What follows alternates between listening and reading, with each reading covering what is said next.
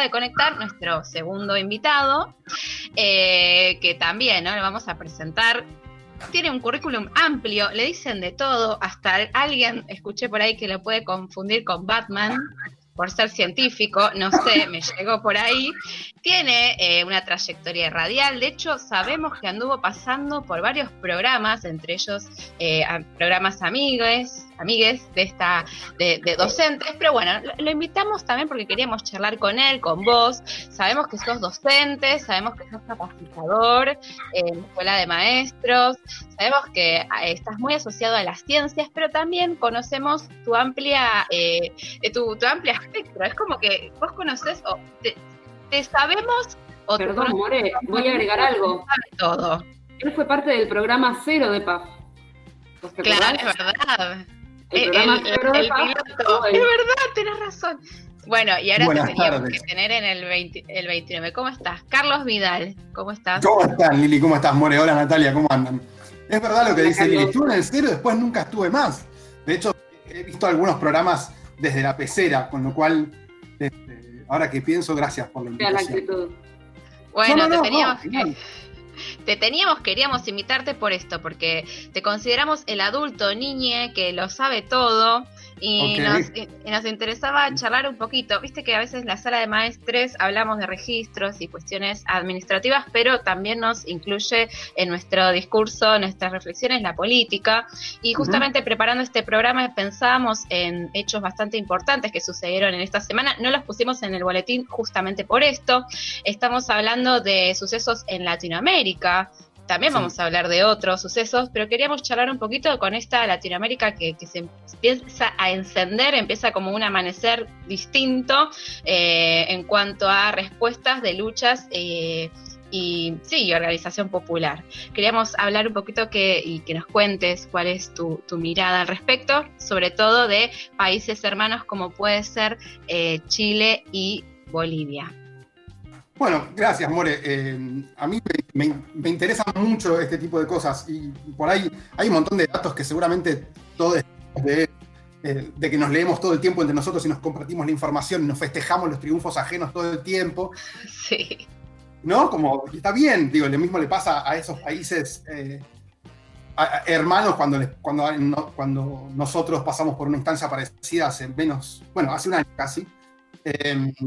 Me parece que lo importante de todo lo que pasó, y ahora por ahí podemos pensar algunos detalles, es que la señal de los últimos días, a ver, yo en general tengo una mirada un poco sombría de estos tiempos actuales, la señal de los últimos días, sin quitar la sombra, de, me parece que hay algo de las democracias latinoamericanas como muy potentes. Digamos, yo lo que veo acá es como una cosa, si querés, más de orden que revolucionario, en términos de un intento de cambio, ¿no? Un volantazo en los últimos, en los últimos años y medio, dos, en la América Latina, y hay como una. ¿Entiendes lo que estoy diciendo, no? Digamos, no es que hay un cambio que viene gestándose hace mucho, sino que algo que estaba pasando en América Latina, que tuvo como una especie de pausa durante un momento, las democracias latinoamericanas demostraron que son más fuertes que esas pausas. Digo, Argentina sacó por primera vez en mucho tiempo un presidente que no pudo reelegir, que perdió en primera vuelta por un margen enorme. Digo, que, venía de ganar en segunda vuelta por un punto, pierde en primera vuelta por casi 10 puntos. Después, eh, en Chile, a ver, lo que pasó en Chile con las, últimas elecciones que tienen que ver con un plebiscito para cambiar la constitución de Chile, ¿sí? que tiene casi 40 años, que es una constitución hija de la dictadura chilena, que es una, constitución muy, muy, muy amañada, no solo porque es una constitución de la dictadura, sino porque la misma estructura de la constitución chilena, por ejemplo, no tenía, no tenía dentro de sí misma los mecanismos para ser modificada. Entonces, eso hacía que cada vez que, la democracia chilena post-dictadura se quiso pensar y ver cómo hacer para cambiarla, se encontraba con que no tenía ni siquiera mecanismos en sí mismos que le permitieran modificarla, por más que tuvo algunas modificaciones y hubo un montón de intentos, todo siempre fue muy parcial. Y el plebiscito por el cambio de la constitución en Chile fue la mayor votación en la historia de Chile. ¿no? Fue la, votación que tuvo más participación ciudadana en la historia, en un país que no tiene mucha participación ciudadana. Pensemos que Eso, o sea, ¿no es obligatorio votar en Chile? No, de hecho votó el 50 y pico por ciento del padrón en Chile. Sí, en un momento, después dejó de serlo, y aún cuando era obligatorio votar, eh, nunca habían tenido una votación de este tipo. ¿no? Es votación es la mayor cantidad de participación de votación en, la Chile, en Chile en democracia, con resultado apabullante, ¿no? El 78% a favor del cambio, con una situación que a mí me resulta siempre muy interesante y que pinta muy loco. Votaron dos cosas en Chile. Cambiamos la constitución, ¿quién redacta la nueva? Es una pavada, pero es una discusión muy importante, ¿no? Entonces, la la cambiamos o no la cambiamos, y la cambiamos, hay una constituyente nueva, o sea, votamos constituyentes de cero, como hicimos nosotros en el 94, o mixta, o sea, hay algunos miembros del Congreso junto con gente elegida. Esto cambió la de, ganó la de votemos a todos los miembros de la constituyente y ganó el sí. Pero, con toda campaña hubo tiempo en los medios y publicidad que estaba regulada, qué sé yo. Y si vos haces un análisis de cuánto tiempo y dinero se gastó en la opción a favor de modificarla y en contra de modificarla. En contra de modificarla tuvo 75%, tuvo el 75% del tiempo en la tele.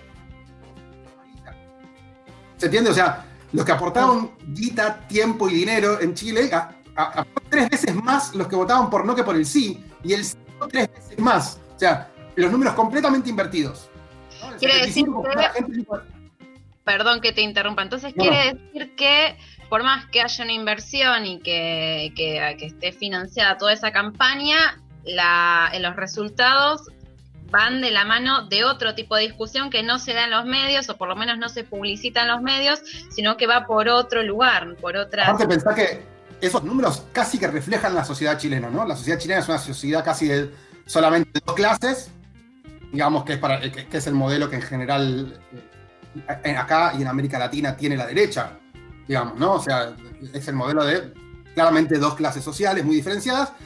Esas dos clases votaron en Chile claramente, digamos, la que, a la que viene perdiendo hace 40 más, 60 años en Chile, dijo, bueno, ya está, cambiemos esto. Y es interesante, por eso digo que esto en el caso de Chile es interesante la idea de una democracia que funciona, una democracia moderna, adulta, eh, que se come volantazos, que vota a Piñeira también, pero vota a Piñeira, después le vota a Piñeira 78% del cambio de constitución. Y eso es una buena democracia, como la de Argentina, ¿no? que vota a Macri y hace ganar por un punto en un balotaje, pero cuatro años después se lo marca. Digamos, habiendo perdido las elecciones del medio término, ¿no? No nos olvidemos que Cristina Kirchner se presenta, se presenta en las elecciones para senador, ya de segunda contra Bullrich. Digo, y dos años después gana, se, gana esa elección. Entonces eso es, está buenísimo. Bolivia, que era lo otro que vos decías, More. Sí.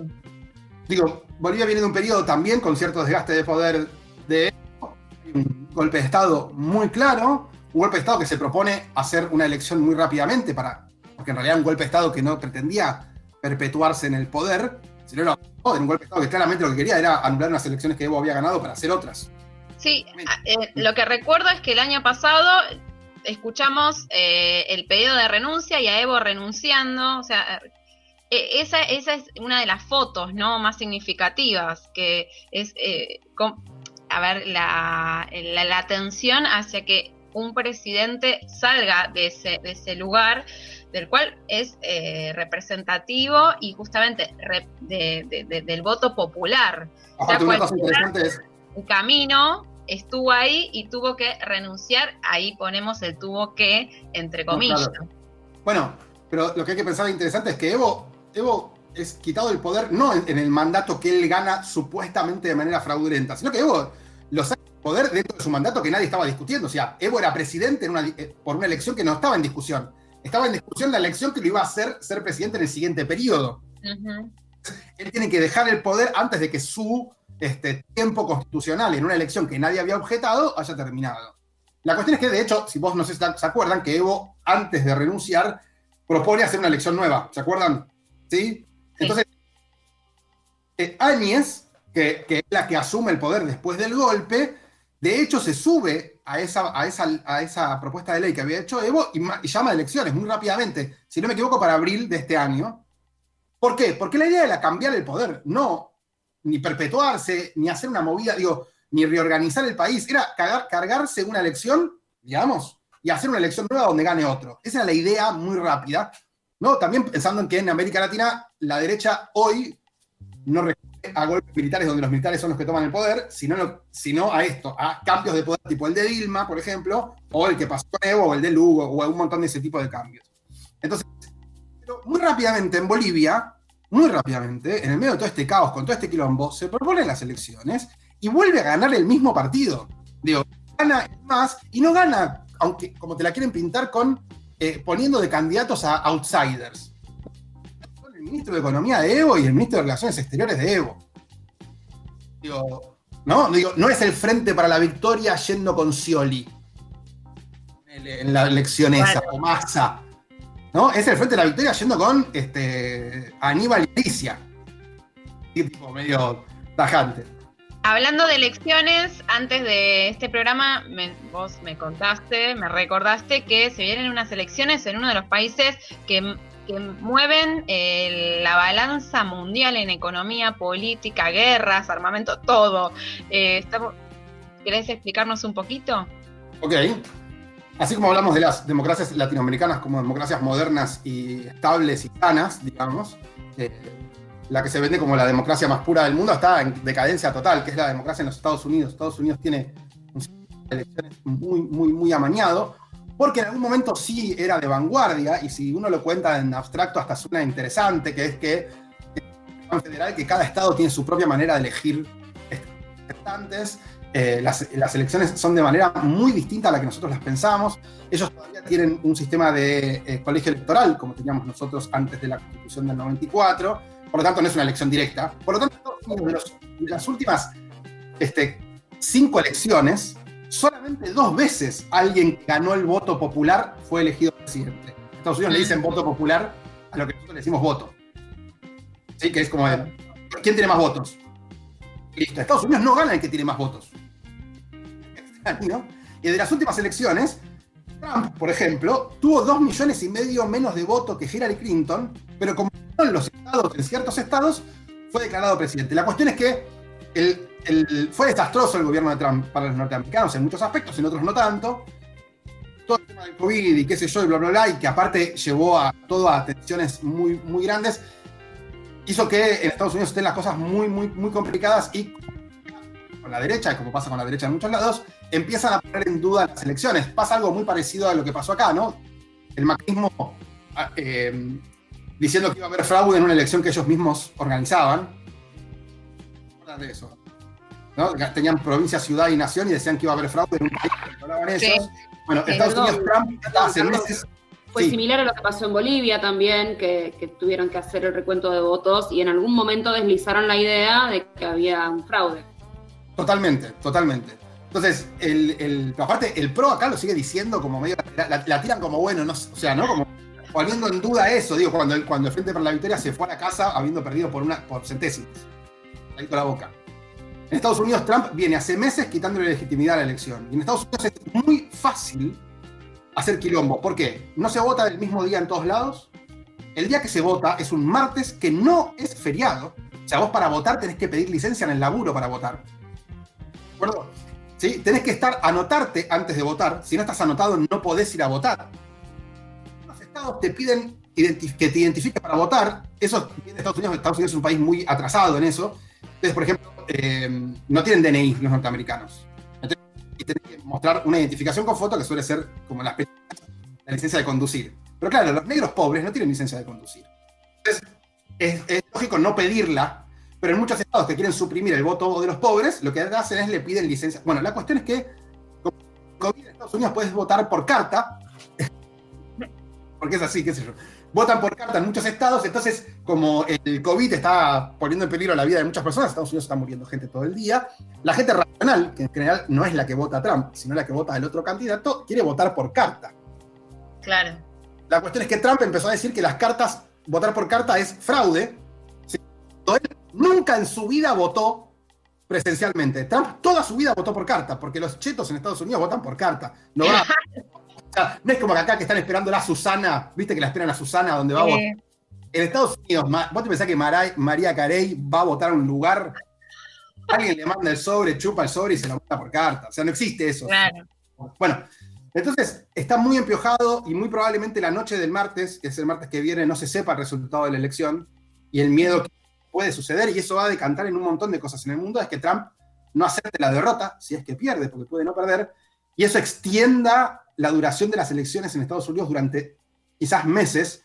Cuando ganó Bush padre la elección, eh, las elecciones las decidió la Corte Suprema, no la decidió la de la gente. Había un quilombo con una... Eh, vamos a tener que estar eh, atentas, atentos, atentes al martes, seguir las noticias internacionales y ver cómo en tres países distintos se desarrollan votos distintos, ¿no? Porque si hacemos una línea eh, que se une, aparte de la geopolítica y la economía mundial, podemos analizar que las votaciones se pueden dar en diferentes momentos, formas y con otro tipo de, reglamentación. Y aparte, reivindicar, perdón, More, reivindicar que nuestra democracia, la democracia nuestra y de nuestros países vecinos, es la más moderna y funcional de todo el continente. Claro, entonces, si te parece, te invitamos en unos programas para analizar qué pasó en Estados Unidos y, ver qué, cómo repercute en la Argentina. Ahora, te digo, ya son las siete y media, nos, nos podemos seguir quedando, no sé, en, en Radio Vientos al Sur, si en la retransmisión pasa la hora y media, pero sí te invitamos a, seguir charlando porque nos queda, nos queda la parte 2. ¿Te parece?